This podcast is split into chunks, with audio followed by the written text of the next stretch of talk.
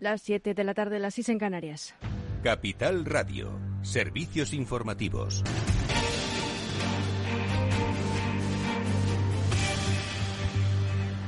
Buenas tardes. Fuentes del Partido Popular revelan a Capital Radio que la ministra de Hacienda y Función Pública, María Jesús Montero, se comunicó por teléfono anoche con Juan Bravo, vicesecretario de Economía en la nueva Dirección Nacional del Partido Popular, para pedir el apoyo de los conservadores al decreto del plan de choque económico del Gobierno.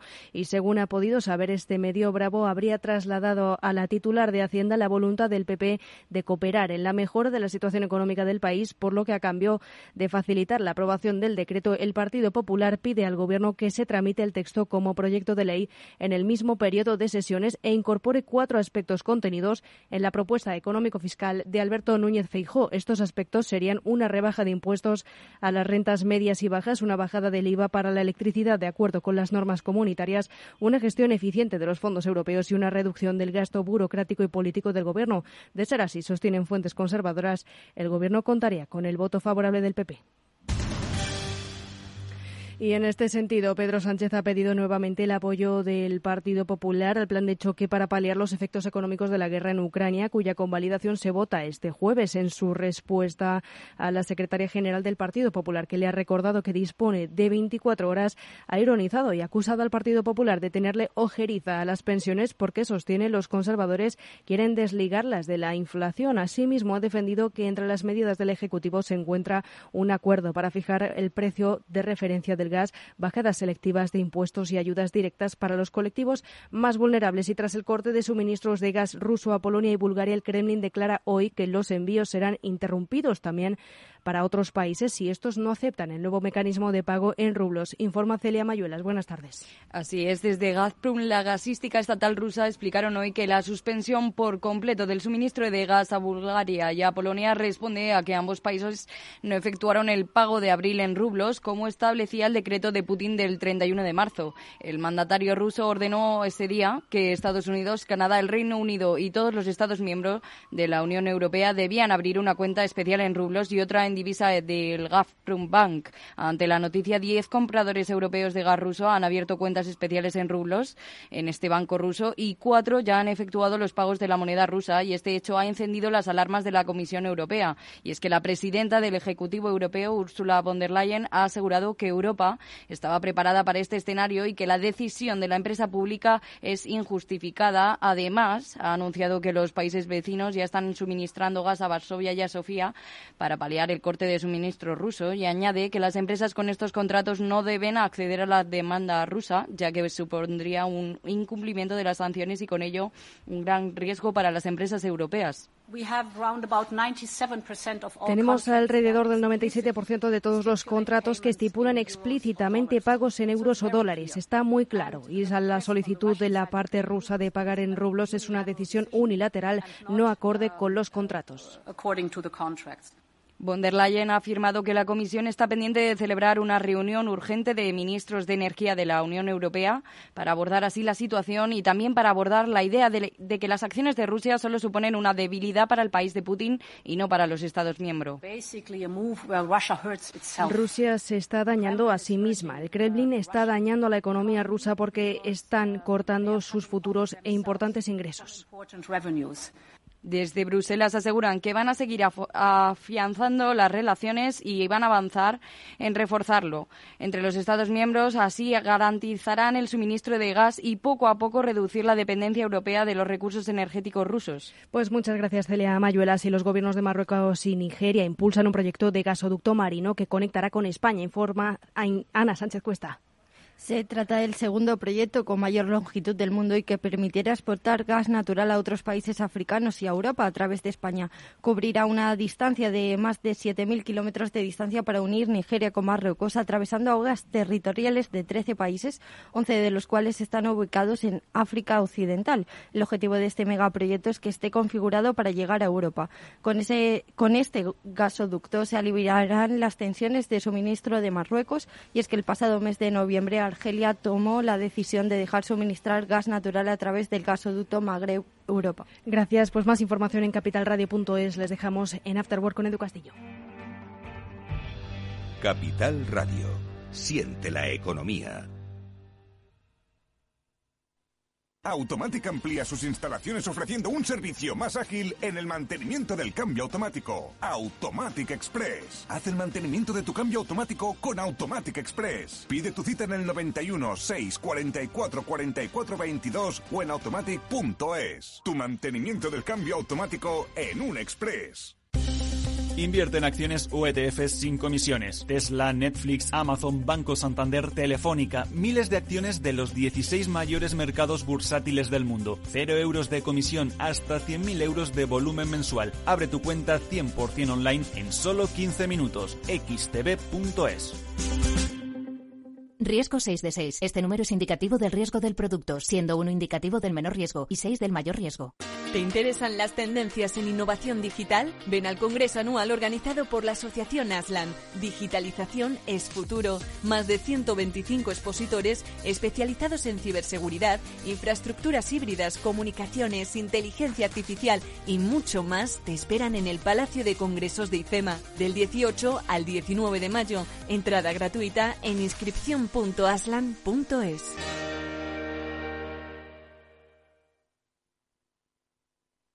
Testigos de la Transición. 50 años de periodismo. El automóvil por donde pasaba cada día don Luis Carrero Blanco voló por los aires. Españoles, Franco ha muerto. ¡Viva el rey! ¡Viva la Constitución! El Partido Comunista de España ha quedado legalizado. Puedo prometer y prometo cumplir fielmente las obligaciones del cargo de presidente del gobierno y hacer cumplir las leyes fundamentales del reino. ¡Y hace todo el mundo!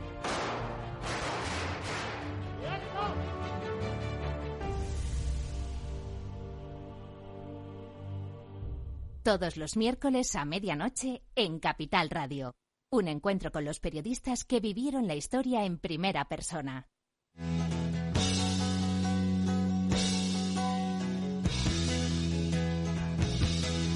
Después del trabajo, After Work, con Eduardo Castillo, Capital Radio.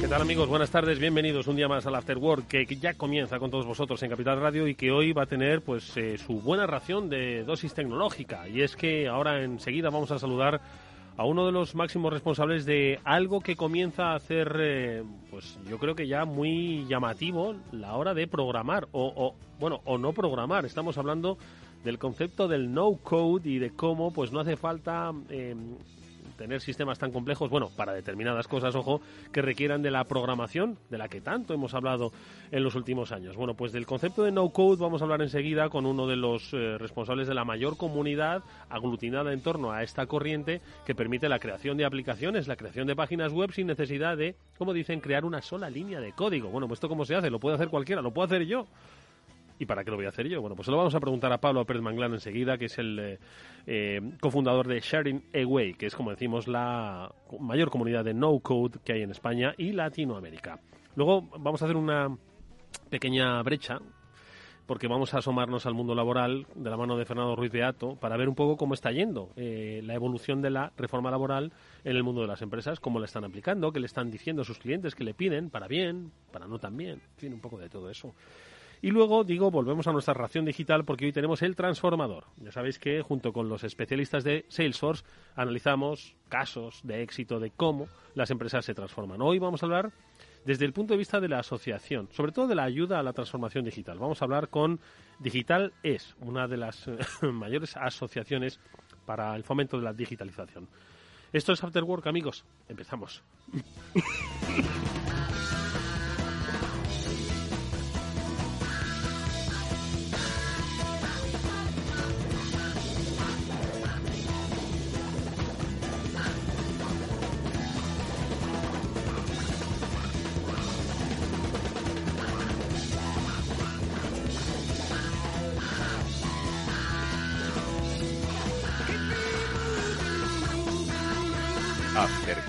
con Eduardo Castillo.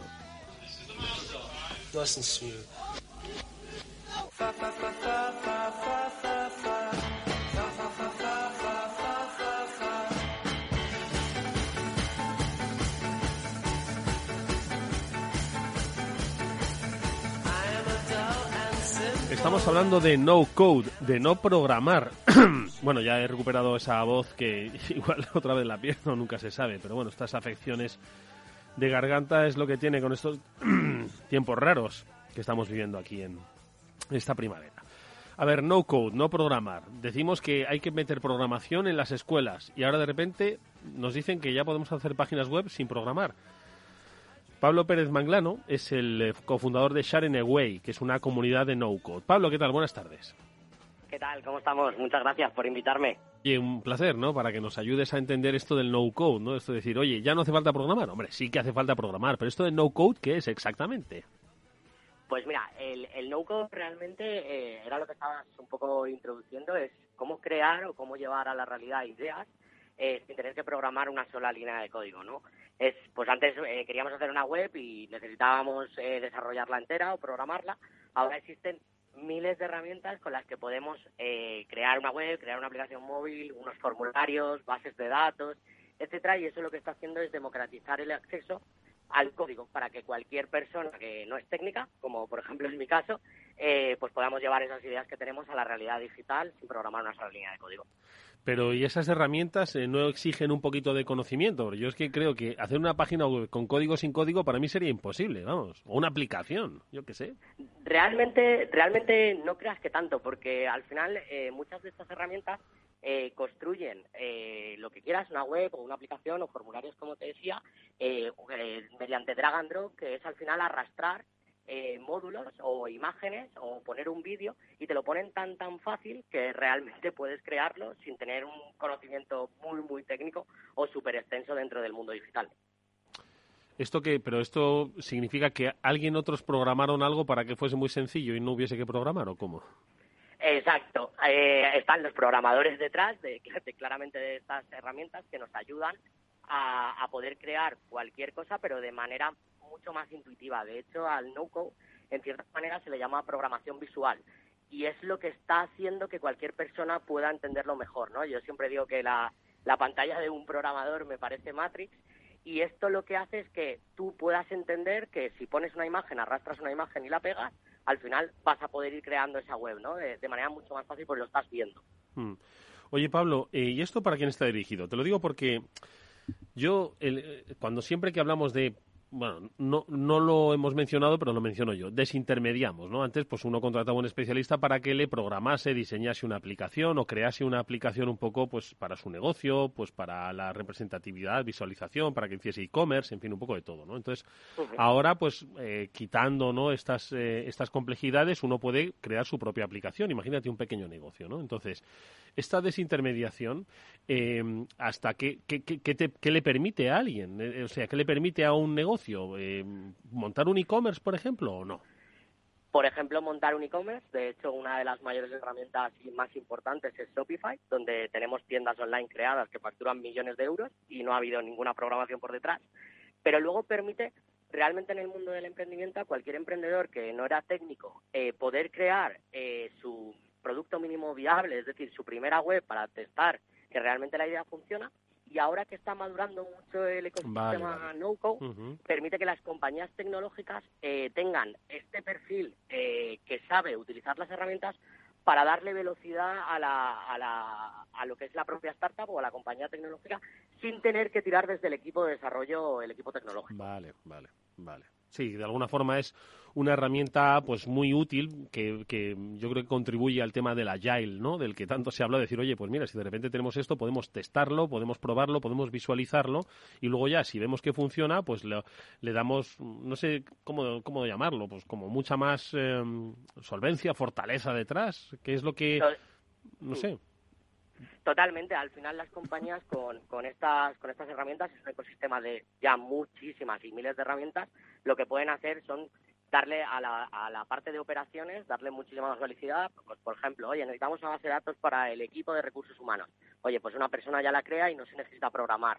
O necesitamos, eh, un ejemplo muy fácil que siempre me gusta eh, contar, es pues todas esas facturas que los autónomos tenemos que, que presentar, ¿no? Cada trimestre. Oye, pues es que ahora se puede automatizar, que puedas leer el correo electrónico con la palabra factura, se descargue automáticamente y se te guarde en una carpeta, por ejemplo, de, Google en el trimestre, ¿vale? Que entonces al final, pues todo eso es un ahorro de tiempo increíble y ahora se puede hacer sin, sin programar, se puede hacer con estas herramientas. Oye, Pablo, ¿y tú cómo llegas a esto del...? Porque dices, yo es que no sabía... Bueno, seguro que sabes programar, pero vamos, que ¿cómo llegas al mundo del no-code? No, no, de hecho yo, yo de, de estudio soy fisioterapeuta, o sea que, que no sé programar realmente. O sea, un fisioterapeuta, madre mía. bueno, oye, que los fisioterapeutas eh, vamos, no, están muy muy dispuestos a todo, ¿eh? estoy seguro, ¿eh? pero vamos, así a priori no me pega, ¿no? No, no, no, no te pega nada. Eh, al final eh, confundé mi primera startup y ahora Signeway es, es la segunda y llego un poco al mundo del no-code por ese por esa frustración de tener muchas ideas y no poder llevarlas a cabo porque no sabía programar, ¿no? Y al final, pues, empecé a ver todas estas herramientas y dije, ostras, esto tiene una potencia increíble porque me posibilita poder llevar y no tener que tirar de contratar un programador en cierto caso o tener ese equipo o incluso tener un socio programador, ¿no? Hmm. Entonces creo que, que es una es una muy buena manera de, poder probar muchas cosas y, como lo que estábamos comentando. Oye, ¿y cuáles son esas ideas? A ver, por ejemplo, porque tú decías, sentía frustración, que tenía un montón de ideas, pero no era capaz de llevarlas porque no tenía el conocimiento técnico no para ello. Entonces, ¿pero qué ideas son las que te venían a la cabeza y que ahora con el no-code puedes llevar a cabo? Pues, eh, bueno, yo he tenido ideas de emprendimiento, he tenido muchísimas, pero, por ejemplo, eh, ¿cómo lo conocí? Pues en, la primera startup que, te comentaba que, que, cofundé, al final a mí lo que me pasaba era que yo era el, eh, pues bueno, el que llevaba una comunidad de guías y lo que me pasaba era que teníamos un formulario de registro que no funcionaba y yo siempre iba al equipo técnico y le decía, oye, esto no funciona por X, tengo la hipótesis de que no funciona por esto. Bueno, pues ya lo haremos, ya lo haremos pues descubrí una herramienta que se llama Typhon, que además es española y casi que se va a convertir en un unicornio en poco. y, bueno, la descubrí, hice un formulario que yo pensaba que iba a funcionar y funcionó mucho mejor. O sea, aumenté un 30% esa conversión de registro y dije, ostras, si yo soy capaz de poder hacer este formulario, que tenía esta idea de hacerlo y no he tenido que tirar de, de un desarrollo, bueno, pues voy a investigar más que hay por ahí. Y de ahí, pues bueno, ya hemos hecho un poco de todo. Madre mía, pues sí que sí que ha sido un, un descubrimiento. Tanto es así que habéis fomentado eh, la eh, celebración del primer eh, festival No Code que va a haber en España, ¿no? Y que lo vais a hacer en Valencia este próximo mayo, ¿no? Así es. El año pasado, bueno, con todo el tema de la pandemia hicimos dos ediciones, pero fueron online. Y este año, pues hemos visto que es un evento que es el primero de habla hispana, tanto en España como en Latinoamérica, y dijimos, oye, queremos llevarlo a presencial y, realmente hacer esa competición durante un fin de semana donde la gente viene a crear proyectos desde cero eh, sin programar y se ve que realmente se puede hacer cualquier cosa, ¿no? Que ahora casi no hay límite para ello. Bueno, pues eh, yo creo que es una aproximación breve la que hemos tenido, pero muy, muy significativa al mundo del no-code, de la generación de herramientas eh, especialmente útiles pues para la gestión de compañías, de relación con el cliente, de eh, comunicación interna, que no necesitan a priori eh, el desarrollo técnico que, ojo, que no decimos que una cosa sustituya a la otra, pero en determinados procesos pues resulta muy útil, muy ágil utilizarlo, implementarlo y luego, oye, si se necesita más, por supuesto que aquí caben todos, ¿no? Y nosotros hoy lo hemos descubierto gracias a Sharing Away, que es eh, este foro que ha creado eh, Pablo Pérez Manglano a, propósito de sus intereses. Y es que, bueno, pues eh, él es fisioterapeuta. Si vosotros sois cualquier otra cosa, yo creo que el no-code puede llamar a vuestra puerta. Yo, fíjate, me da la sensación, Pablo, de que ni con el no-code voy a ser capaz de crear una cosa de estas. Pero bueno, oye, me voy a, me voy a asomar, nunca se sabe. Igual hasta esto me empodera. yo te, yo te invito a que vengas a Say The Way, que también es una escuela de, de no-code donde explicamos paso a paso para cualquier persona. Te invito a que vengas y que realmente que realmente veas todo lo que puedes lo que puedes llegar a hacer cuando parece que no que no eres capaz y, vas a ver cómo lo consigues igual que todo el mundo. Bueno, ojalá que a las mentes sencillas esto nos venga bien. Pablo, te deseamos toda la suerte del mundo, mucha suerte con ese congreso, con ese festival que tendrá lugar el 20, del 20 al 22 de mayo en Valencia. Así que vosotros imaginaos el tiempazo que va a hacer en una ciudad tan bonita como esa. Bueno, pues disfrutadlo que además vais a aprender de no, de, de no code. Pablo, muchísimas gracias, mucha suerte, hasta muy pronto. Muchísimas gracias a ti. Un abrazo.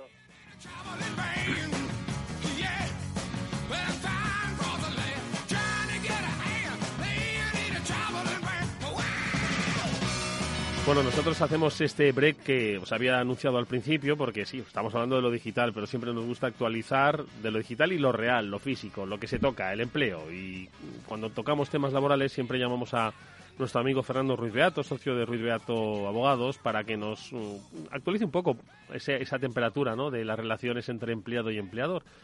Y la última vez yo creo que hablamos fue tras la implantación, aprobación de la, de la reforma laboral. Ya han pasado pues varios meses desde la misma y le queremos preguntar si sus eh, clientes, las empresas con las que trata, pues le, han, le hacen llegar un poco el efecto que ha tenido. Efecto pues que entiendo que va en múltiples direcciones.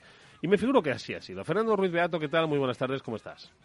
Muy buenas tardes, ¿cómo estamos? Un placer saludarte, Fernando. Oye, ¿qué, mm, ¿qué tal ha ido la reforma laboral? ¿Se ha notado que España ha cambiado o no? Bueno, España está cambiando, cambia cada día, pero no tanto por la reforma laboral, sino quizás más por, por, por los efectos todavía que vivimos de la pandemia, ¿no? Hmm. Sí, porque eh, al final muchas empresas obviamente no se han podido recuperar, no se han podido recuperar de la de la no, ya no es un problema de las empresas que se recuperen o no, que eso es un tema pues que sería abrir una un melón muy grande en cuanto a la situación financiera de las empresas, su actividad, el revertir la situación, el recuperar la, actividad persistente a la pandemia, sino tú me enfocabas el tema en cuál, cuál había sido la respuesta de las empresas, por ejemplo, que nosotros tenemos aquí en el despacho frente a la reforma laboral. Pues eh, te diría que en sí, y sorprendentemente, eh, salvo en, en, en la legislación o la regulación del contrato temporal, no ha habido mucha. Es decir, las, las, las empresas han asumido con cierta normalidad y, los, los, cambios normativos. Eh, había cambios que sin duda eh, ya venían refrendados por la jurisprudencia y que además eran convenientes adoptarlos, como era la eliminación en los convenios propios de las tablas salariales, que suponían además una competencia desleal o un dumping dentro del mercado. Y, nuestra experiencia o, lo que nosotros estamos viendo es que eh, el problema de la reforma laboral se está, digamos, eh, em, únicamente enfocando en el tema de la contratación temporal. El problema es que nuestros políticos, como siempre, legislan eh, a espaldas de la realidad y muchas veces eh, eh, no son conscientes de, la problemática que tanto los empresarios como los trabajadores, los trabajadores se enfrentan diariamente. Y en este caso, pues estamos en una situación donde, donde si antes, eh, digamos, el contrato temporal estaba en una situación difícil de determinar, pues, pues ahora lo está mucho más.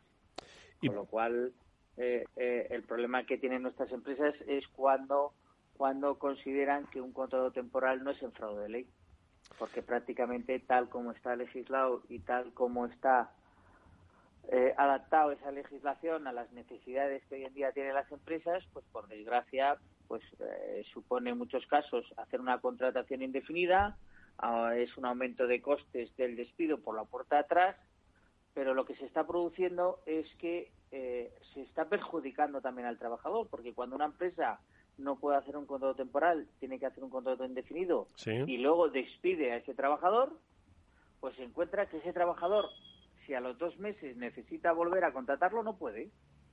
¿Por ¿Y por qué no puede contratarlo? Pues muy sencillo. Primero, porque si lo contrata dentro de un periodo de los tres años, la indemnización que le ha pagado no está exenta. Y además tiene que cotizar. Pero es que además, eh, luego te viene el chepe y te dice, oiga, vamos a ver, eh, yo les voy a inspeccionar porque puede que haya aquí un acuerdo mutuo entre las partes y puede ser que ambos sean cooperadores necesarios para cobrar la prestación indebida de desempleo. Con lo cual, ¿qué está produciendo? Pues que las empresas están trabajando, están realizando contratos indefinidos por el tiempo de duración de ese contrato temporal que antiguamente se hacía, para luego formalizar el despido improcedente.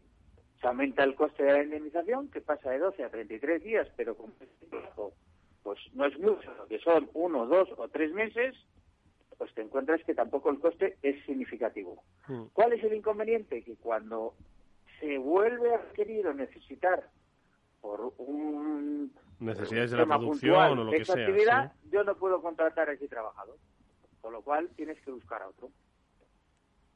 Sea que entonces, a tu juicio, la, la eh, desaparición del contrato temporal o ha desdibujado, porque entiendo que habrá situaciones ¿no? que, permitan todavía el desarrollo de contratos bueno pues eh, con cierta limitación eh, ha desdibujado eh, por un lado la contratación indefinida y, ha y, y, pone pegas un poco que con la propia legislación laboral impide la contratación de esos mismos trabajadores que bueno pues eso que al final pues claro ¿por qué? porque muchas veces prima muchas veces las estadísticas o los eslogans antes de lo que es realmente la realidad. Otro problema que tenemos, por ejemplo, es de las empresas que subcontratan servicios, lo que eran los contratos de obra. Mm,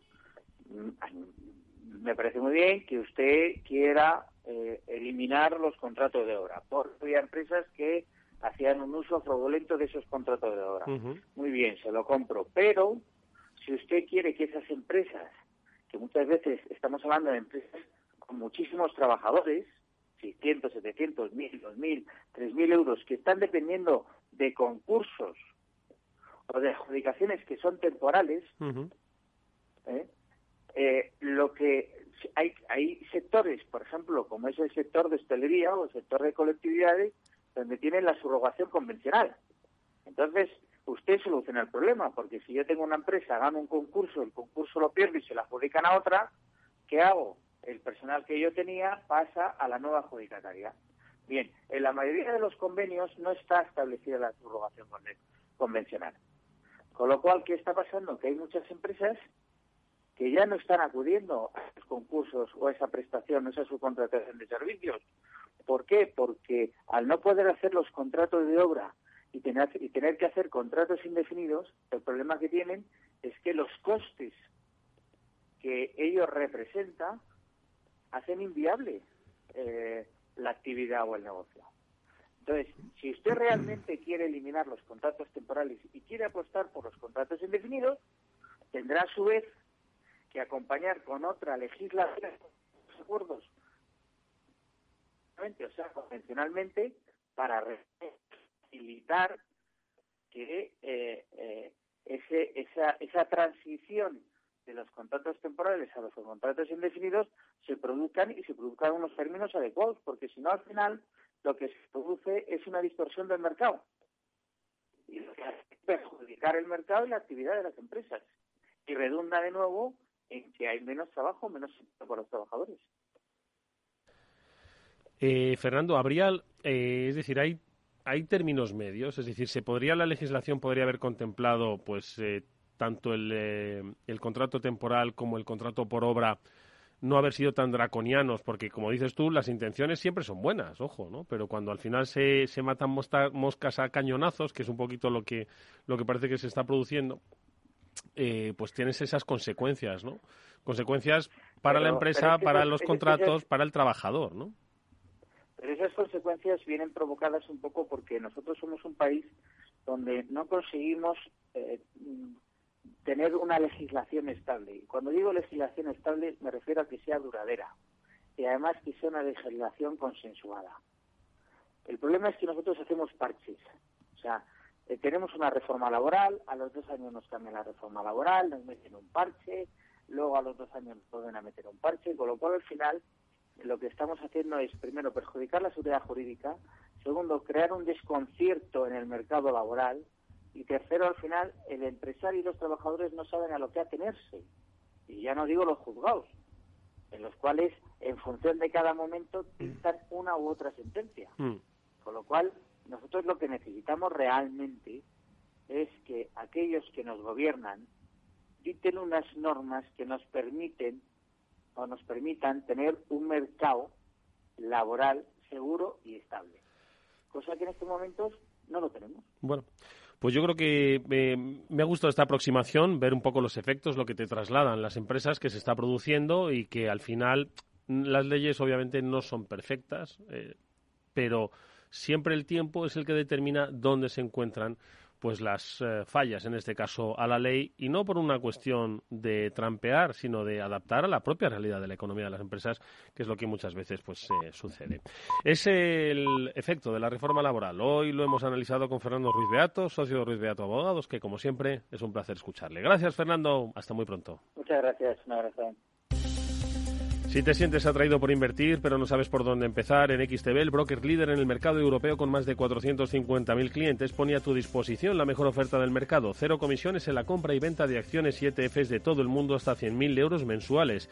El proceso es muy sencillo. Entras en xtb.es y en cinco minutos abres una cuenta completamente online.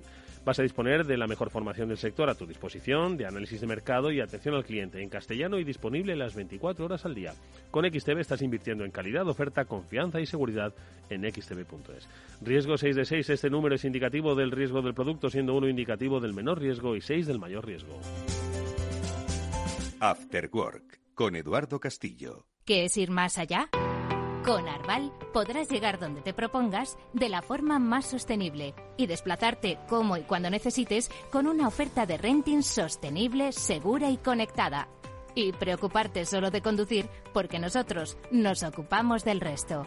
Arval, la transición energética arranca aquí. Más información en arval.es.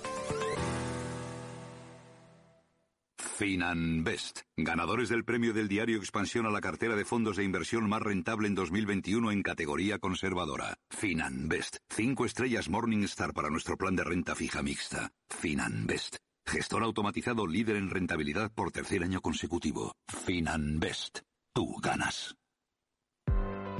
Invierte fácilmente en más de 20 exchanges en tiempo real con Atani, sin comisiones adicionales, con descuentos exclusivos y obtén tu informe fiscal en un solo clic. Comprar y vender criptomonedas nunca ha sido tan fácil. El imitador, un cantante, 70 voces y una historia que recordar. Inimitable. ABC, Un talento desbordante. Cultura Más, Bestial. Atrápalo. El imitador, en Teatro Marquina. Entradas a la venta en grupomarquina.es. Eduardo Castillo en Capital Radio. After Work. A continuación, El Transformador, de la mano de Salesforce.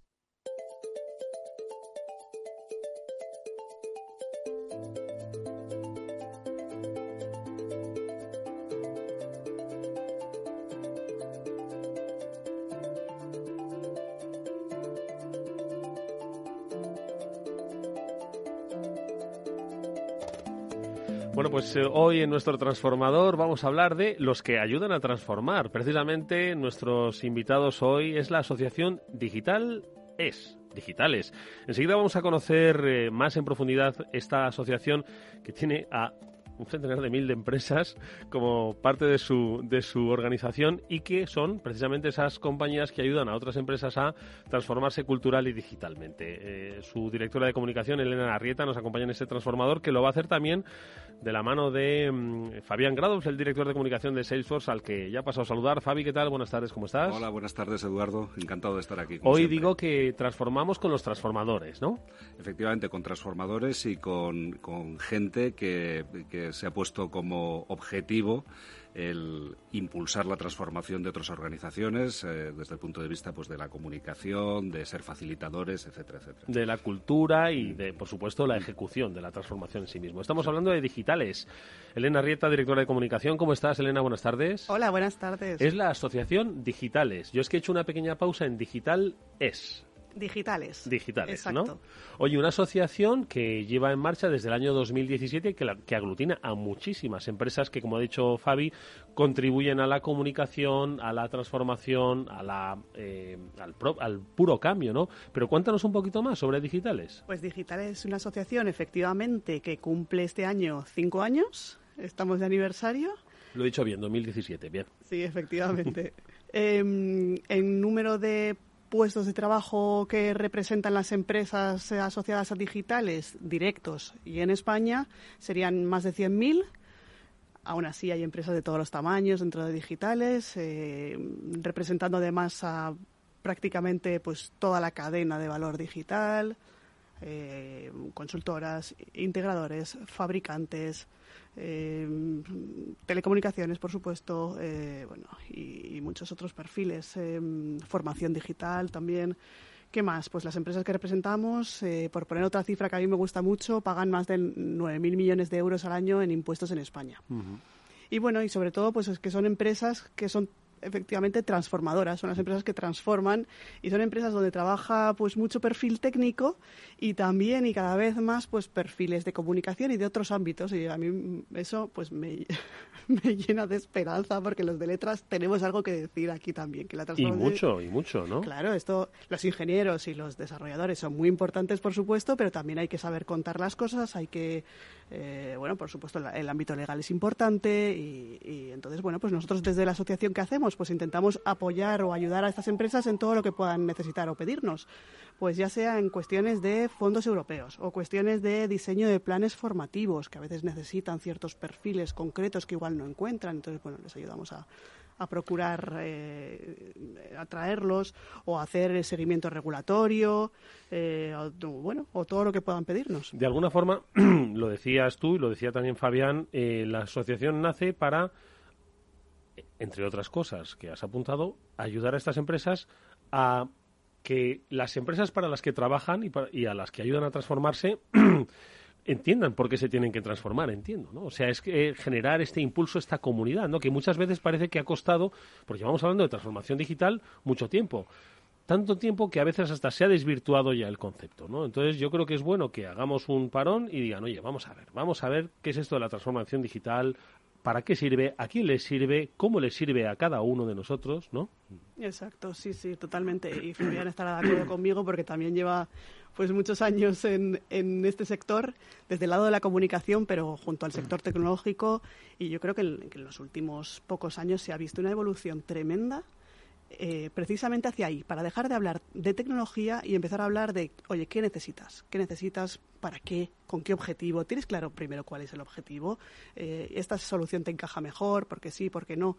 Y ya dejando la cuestión puramente tecnológica para, para pues, pues lo último. Al final, creo que eh, decía Steve Jobs, ¿no? Que la, la mejor tecnología es la que es invisible. Bueno, pues precisamente lo que tiene que ser es útil y bueno, pues sí, a, a, eso se dedican. La verdad es que yo sí que valoro mucho eso y sí que se encuentra muchísimo. Yo creo que, que, de forma general en las empresas tecnológicas hoy por hoy te encuentras ese primer mensaje, esa primera respuesta de a ver, ¿tú qué necesitas? Y qué, qué querrías necesitar también, ¿no? Mm. Lo primero es que, qué, qué problema quieres resolver y en qué te querrías transformar. Y bueno, vamos a ver si sería posible y qué pasos habría que dar para llegar hasta allí.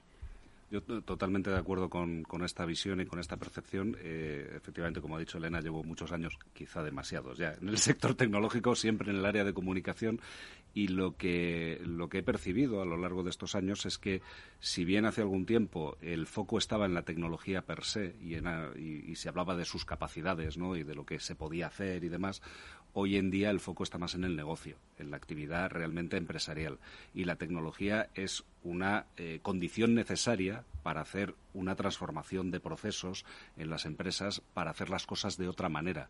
Antes consistía solo en hacerlas más rápido y, más y de un modo más eficiente. Ahora no, hay, ahora hay que repensarlas, hacerlas de otra manera, eh, teniendo en cuenta muchos factores. Uno de ellos es la eficiencia, por supuesto, el, la rapidez, los costes, todo eso tiene, tiene mucha importancia, pero otras muchas cosas tienen que ver con temas que han surgido en este programa cuando hemos traído eh, clientes de Salesforce que, que efectivamente están trabajando para situar a sus clientes en el centro de la estrategia empresarial, mm. para prestar un servicio más centrado en las necesidades que realmente tienen eh, los clientes o los ciudadanos, ¿no? Si hablamos de administraciones públicas, etcétera, etcétera. Sí, efectivamente, ha habido un, un cambio de concepto en lo que es la transformación digital. ¿Y cuál dirías, Elena, ahora mismo? ¿Cuál es la percepción que tiene la Asociación Digitales del estado de la cuestión de las empresas ahora mismo en España? Son ma mayoría pymes, ¿no? Entonces, eh, ¿cuál dirías que es ahora mismo su momento? Eh, ¿Quieren transformarse? ¿Están un poco cansadas de oírlo porque no saben cómo hacerlo? Eh, ¿Les han prometido dinero pero no saben cómo acceder a ese dinero? Haz un poco esa radiografía, pues, a ver. Pasa un poco de todo. Efectivamente, puede existir en España una doble o triple velocidad de transformación digital que tiene más que ver con el tamaño de la empresa normalmente que con el sector en sí, ¿no? Y la pyme pues suele estar un poquito más rezagada. Y lo que ocurre es pues lo que comentabas, transformación digital es un concepto que se lleva hablando tanto tiempo y tanto que quizás ha desvirtuado un poco. Y en el caso de la pyme se le ha prometido tanto, se le lleva diciendo tanto tiempo que es tan fundamental que se reconvierta o que o no sobrevivirá y sigue sobreviviendo, aunque quizá no haya todavía llevado a cabo esa reconversión total, ¿no? Eh, y llevamos ¿cuánto? Dos años hablando del plan de recuperación y todavía no han visto un euro. Bueno, teóricamente se han empezado ya a entregar los primeros bonos de digitalización del kit digital, pero, pero bueno, todavía no es, no son líquidos ni, los proyectos están desarrollados. Entonces, yo creo que, existe una percepción, eh, y si no me equivoco, en CEPIME tienen varios barómetros al respecto, eh, de que, bueno, pues parece que ni los fondos europeos van con ellas, no, mm, muchas no tienen aspiración a llegar a, a recibir fondos de, del plan de recuperación, la transformación digital.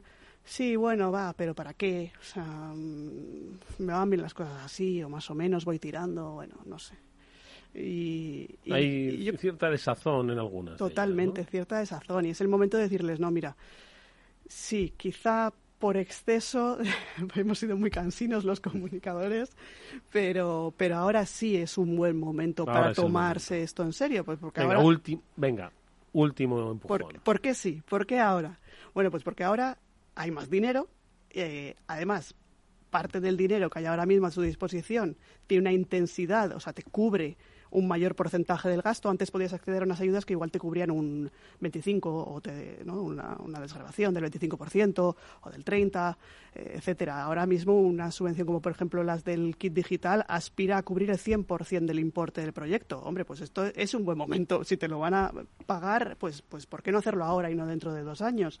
Por otro lado, luego también todos, eh, ciudadanos, empresas, grandes, pequeñas, todos hemos nos hemos digitalizado mucho más durante la pandemia. Entonces, bueno, ¿por qué no hacer un pequeño esfuerzo extra aprovechando pues que han caído muchas barreras de entrada, digamos, para, para bueno, pues dar un paso más al frente y, y continuar esa línea que, que, desde luego mal no les va yo diría que les va a ir muy bien pero mal jamás oye has hablado varias veces ya del kit digital qué es esto del kit digital el kit digital ahora está de moda pero claro está justo abierto esto es un programa del plan de recuperación que pone en marcha el gobierno a través de una empresa pública llamada Red.es, que es la que ejecuta, y estos son un dinero em, dirigido a pymes para su transformación digital. Entonces, hay tres mil y pico millones de euros. Que son muchos euros. Que son muchos euros reservados para todo el programa de Kit Digital. Se divide a su vez en varias convocatorias. De momento ha salido la primera convocatoria, que va dirigida a pymes más bien medianas, de entre 10 y, y 49 trabajadores y a estas eh, pymes se les da un bono de 12.000 euros para que lo canjeen por servicios o soluciones de digitalización que están disponibles en una página web concreta, que es una plataforma llamada Acelera Pyme. Y ahí, bueno, pues tú con tus 12.000 euros pues lo canjeas en lo que pues mejor consideres. Eh, hasta agotar, bueno, a ser posible hasta agotar el, el crédito, ¿no? y bueno, pues está teniendo, está ahora mismo abierta, eh, ha habido una avalancha de solicitudes, evidentemente. Eh, de hecho, ya la primera convocatoria se ha, se ha, ampliado un poquito. Estaba previsto que llegara como a las 41.700 pymes y ya lo han ampliado hasta las 50.000 y no se descarta seguir ampliándolo. Luego habrá próximas convocatorias para pymes de menor tamaño. Eh, y, también un poco con una dotación inicial en las convocatorias de 500 millones de euros, pero que en función de la demanda que haya de ayudas, eh, pues, pues podrían irse ampliando hasta cubrir esos 3.000 millones que tienen en total. Eh, dos cuestiones a propósito del kit digital. Nos están escuchando ahora mismo pues una pequeña empresa. Dice, ¿yo podría acceder? ¿De qué, de qué sectores pueden acceder? De, ¿De qué, bueno, tamaños entiendo que irá por rangos, ¿no? Porque se entiendo que se quiere pues ayudar a transformar a toda la sociedad, la empresa de un trabajador y a la empresa de 10 trabajadores de 50, ¿no? Entonces, ¿todo tipo de empresas y negocios podrían acceder a este kit digital? Todo tipo de empresas y negocios, siempre y cuando sean, estén constituidas como empresa o negocio, o sea, tengan una personalidad jurídica. No, bueno, se puede dar el caso de que pues alguien todavía no se constituye como empresa hasta que empieza a facturar, igual ¿no? en los primeros Sí. meses. Y sí que existe como requisito el tener una antigüedad mínima de seis meses. Entonces, hasta que no tienes seis meses Sí, como para que no haya vivos, que hay mucha mucha gente viva en todos lados. Pero bueno, sí. por lo demás, en realidad, salvo la antigüedad de seis meses, el justo el baremo, la horquilla de trabajadores, eh, hay poco más requisito. Bueno, lo típico de estar al corriente de deudas con la seguridad Mm, social. Sí, y- obviamente, ¿no? que tenga cierta solvencia y cierta proyección. Vale, y 12.000 euros, un vale de 12.000 euros en servicios de transformación, ¿no? como punto de partida. Y muchas empresas dicen, ¿y, y, y dónde los ¿Y qué hago yo con 12.000 euros? Es decir, ¿por dónde empiezo? Porque son tantas las cosas que he oído en un programa de radio que no sé qué hacer. Ay, ¿por dónde empiezo? Esa es la, la gran pregunta. Pues, claro, como la gente está tan perdida, que a veces no saben bien qué pedir o por dónde empezar o, cómo aprovechar mejor ese dinero, pues recurren muchas veces a las empresas tecnológicas. Decíamos antes que han cambiado muchísimo y que ahora sí te responden con un, a ver, ¿qué necesitas? Y con una respuesta mucho más, pues probablemente humana, ¿no? En- el concepto ese de más, más cercana. Eh, entonces, las propias empresas digitalizadoras están haciendo un poco esa labor de, bueno, mira, a ver, tú lo que necesitas es esto, esto te lo puedo proporcionar yo, esto quizá no, pero deberías empezar por aquí. Y empresas como Salesforce también. Y, luego, a su vez, el programa este de Kit Digital ha habilitado una figura desde mi punto de vista todavía un poco se podría concretar un poco más, que es el de representante voluntario. Tú tienes derecho a acudir a una persona, ya sea un gestor, una empresa o quien sea, y que, bueno, pues haga por ti una serie de trámites o te asesore un poco sobre, bueno, pues cómo gastar ese dinero de la mejor manera posible. Por dónde empiezo es eh, evidentemente un problema que tiene que ver con la estrategia que defina cada organización. Hay algunas que, están en estadios muy iniciales de cualquier proceso de transformación digital y tienen que empezar por una página web, pero el, programa Kit Digital, y corrígeme si me equivoco, Elena, te da, te da realmente para ir avanzando en algunas áreas un poquito más desarrolladas, como marketing digital, comercio electrónico y demás. Muchas empresas no han explorado todavía este terreno, sobre todo en las pequeñas, y embargo es un, un terreno eh, Mira, cuando hablábamos al principio de que muchas empresas no se lo creían, lo de la transformación digital, a mí me estaba recordando el cuento de Pedro y el Lobo. Sí, era, todavía no venía, todavía no venía, todavía seguimos subsistiendo, pero llega un momento que ya no subsistes más, porque llegan otras empresas que te adelantan por el arcén, ¿eh? de- van digitalizadas y de repente estás perdiendo ventas porque eh, resulta que en un país como España, en los últimos, en el último año y medio, dos años, impulsado por la pandemia, el comercio electrónico ha crecido a, a- a- ratios del 60-70% po- eh, trimestral. ¿no? Entonces, eh, estas cosas eh, llega un momento que te van a afectar como empresa. Y quizá el momento es ahora, ¿no? Por eso yo creo que hay que transmitir a los gestores de empresas cierta sensación de urgencia, no de pánico, porque no se trata de voy a digitalizar cualquier cosa, no se trata de voy a poner elementos digitales en mi organización, hay que pensarlo, hay que saber hacia dónde quieres eh, llegar, pero sí que hay que planteárselo con cierta urgencia. El trato al cliente hoy eh, no puede ser el mismo trato al cliente que se hacía hace 3, 4, 5 o 10 años. Eh, un cliente que acude a una tienda, a un comercio normal y corriente, espera eh, poder interactuar con ese comercio quizá a través de la página web, a través de un chat, a través de un WhatsApp, a través eh, de varias herramientas, pero que, espera algo más. Es que cuando llega a plantarse delante de la tienda, espera que todo ese historial de relaciones que tiene con ese negocio, eh, la persona que le atiende lo conozca. ¿eh? Y para eso necesitas tecnología. Mm.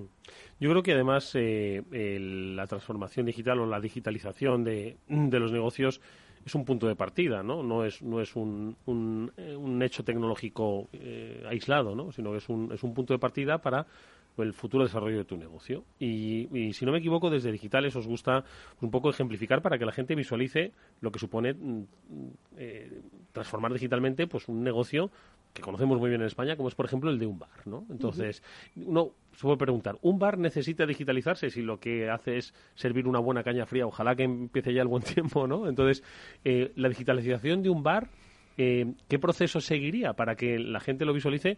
Hemos dicho aquí de un bar, pero bueno, puede ser cualquier negocio de barrio que, que se relacione con clientes, proveedores, con eh, otros, con competencia en ese mismo barrio, etcétera, etcétera, ¿no? Exacto. Bueno, pues mm, dependería un poco de la estrategia del bar en cuestión o del tipo de público al que, que ya tiene o al que le gustaría llegar. Pero bueno, en cualquier caso, nunca le va a venir mal estar en Google Maps para que te puedan encontrar. Eh, estar en los principales directorios. Es que no está todo el mundo en Google Maps, ¿eh? que, que no está todo el Pues, mundo. Aunque eh, pensemos que, que ya está todo el mundo, es que no está todo el mundo. y no están todos los negocios. Es gratis.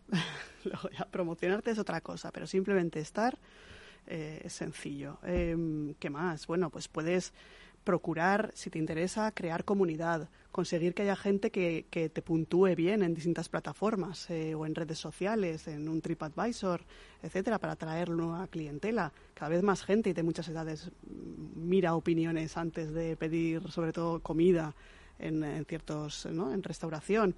Eh, ¿Qué más? Si tienes un, algo una oferta de lanzamiento, puedes hacerla, bueno, pues muy viral o mucho más grande con una oferta flash a través de bien una oferta, una plataforma de cupones, bien una red social, etcétera, hay mil modalidades.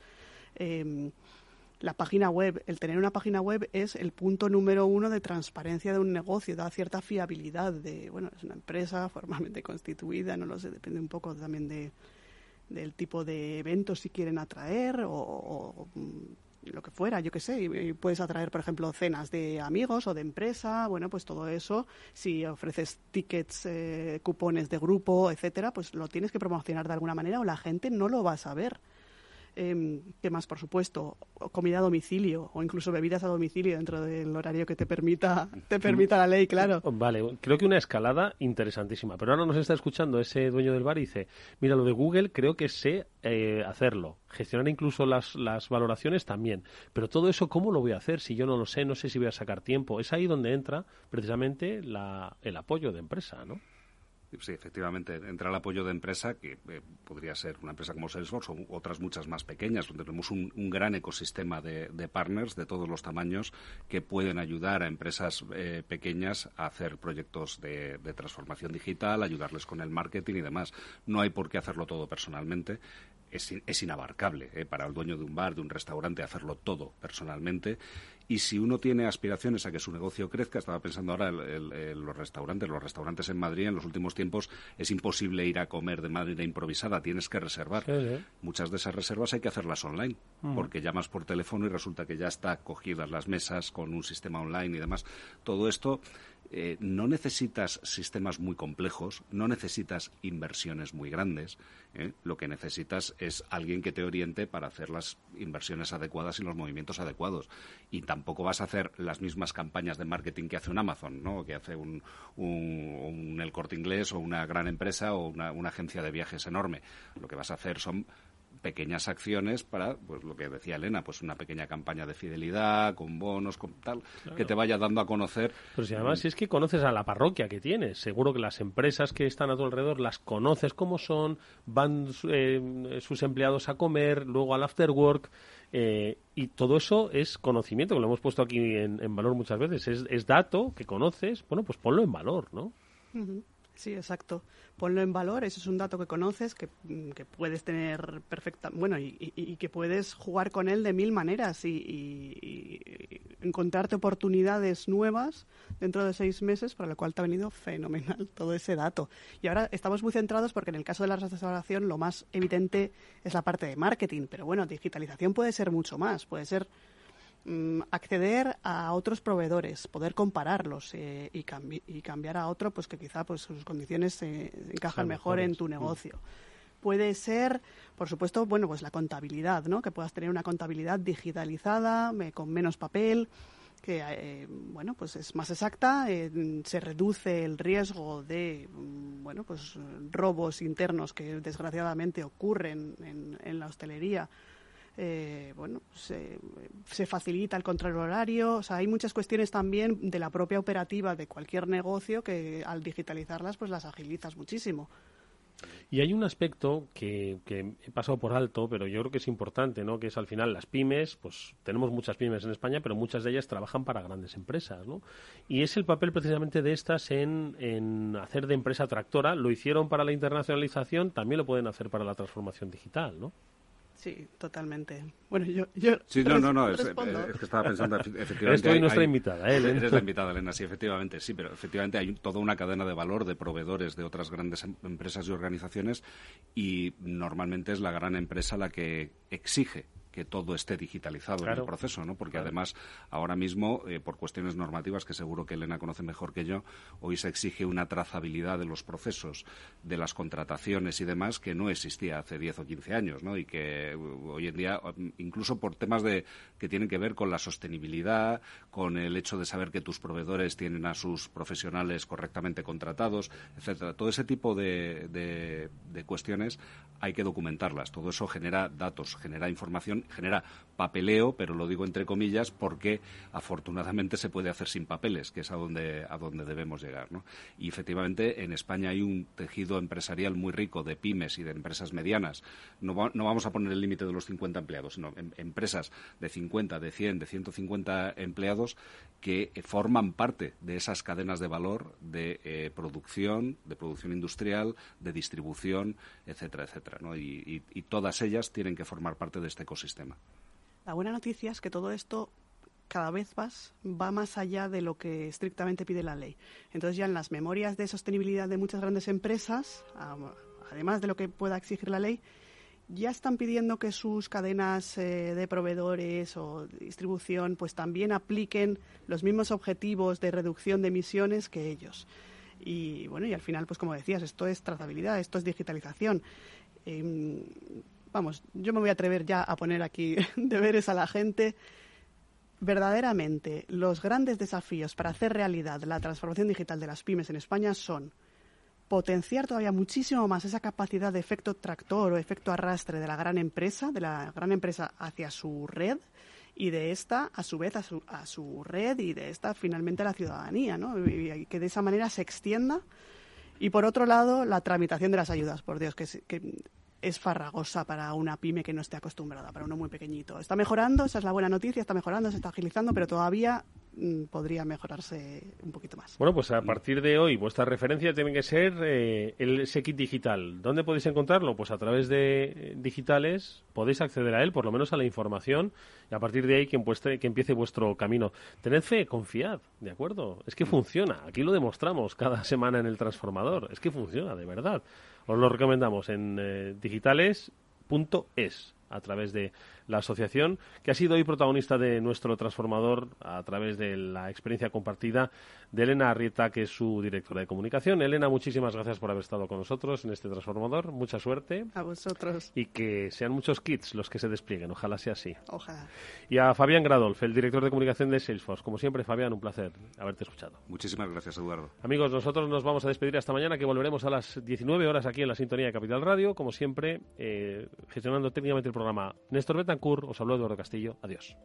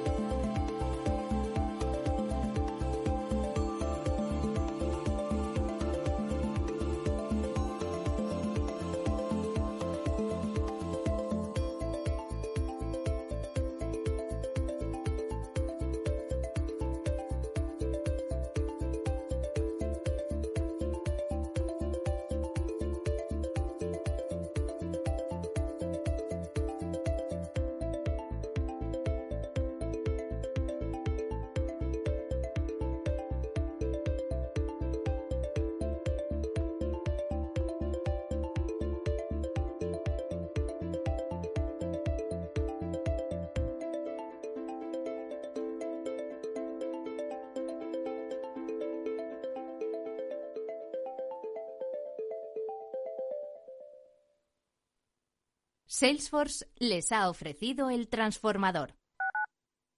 Capital Radio Madrid 103.2. Nueva frecuencia nuevo sonido.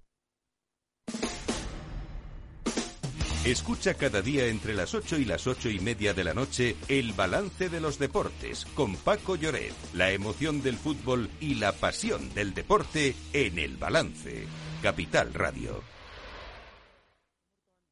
Esto te estás perdiendo si no escuchas a Luis Vicente Muñoz en Capital, La Bolsa y la Vida. Xavier Ferraz, profesor de ESADE. Europa no lo ha hecho y el problema ahora lo tenemos aquí, ¿eh? porque Europa en este momento no es autónoma en semiconductores. Eso quiere decir que si no nos venden, nos vamos directamente al paleolítico, ¿eh? sin ser alarmistas. No te confundas. Capital, La Bolsa y la Vida con Luis Vicente Muñoz, el original. Madrid, 103.2, Capital Radio.